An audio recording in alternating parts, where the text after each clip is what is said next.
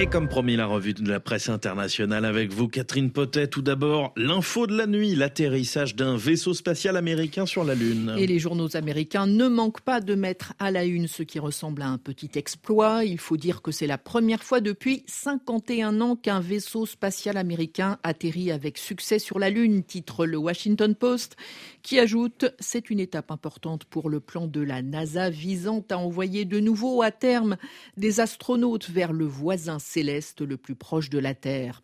Le New York Times, précise qu'il s'agit là d'un véhicule de construction privé appelé Odysseus, un peu plus grand qu'une cabine téléphonique. Une expérience qui intéresse de près la NASA car elle pense, nous dit-on, qu'elle pourrait contribuer à inaugurer une ère révolutionnaire, celle des vols spatiaux commerciaux autour du système solaire. Loin des promesses spatiales, la réalité terrestre est plus que jamais Et c'est tout d'abord la situation au Proche-Orient qui retient l'attention avec cet article du Guardian sur la mort d'un jeune garçon palestinien en Cisjordanie. Nial avait 16 ans et selon sa famille, il a été exécuté par les forces israéliennes. C'est le Guardian donc qui a rencontré sa famille. Il pose tristement pour la photo. Selon eux, Nial portait son équipement de football et son cartable lorsqu'il a été touché à la tête et tué après que les forces israéliennes ont ouvert le feu dans la ville de Beit Oumar en Cisjordanie. Nial est le centième enfant palestinien tué en Cisjordanie occupée depuis l'attaque du Hamas contre Israël le 7 octobre, selon l'organisation de défense des droits humains Défense internationale des enfants Palestine. La famille est dévastée, la mère ne peut ni parler ni manger, le père passe des heures à serrer dans ses mains les chaussures de football de son fils.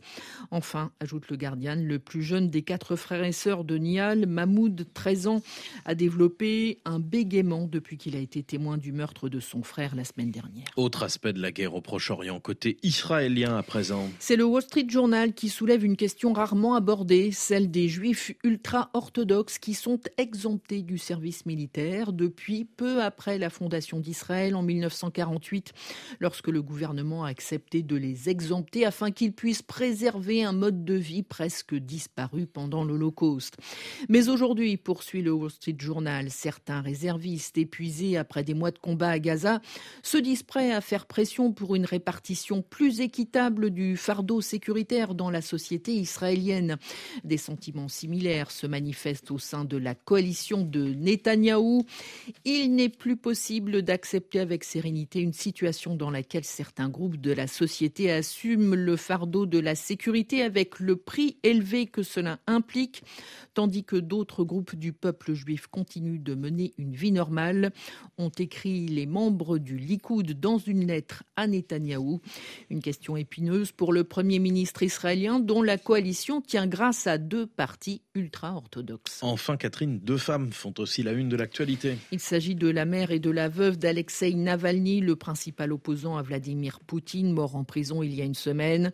La mère de Navalny accuse les autorités russes, titre le soir en En me regardant dans les yeux, ils disent que si je refuse un enterrement secret, ils feront quelque chose à son corps. L'enquêteur m'a dit ouvertement Le temps joue contre vous, le cadavre se décompose, a-t-elle déclaré. Quant à Yulia Navalnaya, la veuve de l'opposant, elle a rencontré Joe Biden aux États-Unis. Le président américain l'a serré dans ses bras. Selon le quotidien britannique The Independent, il a promis de nouvelles sanctions majeures contre la Russie qui devraient être annoncées ce vendredi. Catherine Potet, merci beaucoup. À demain.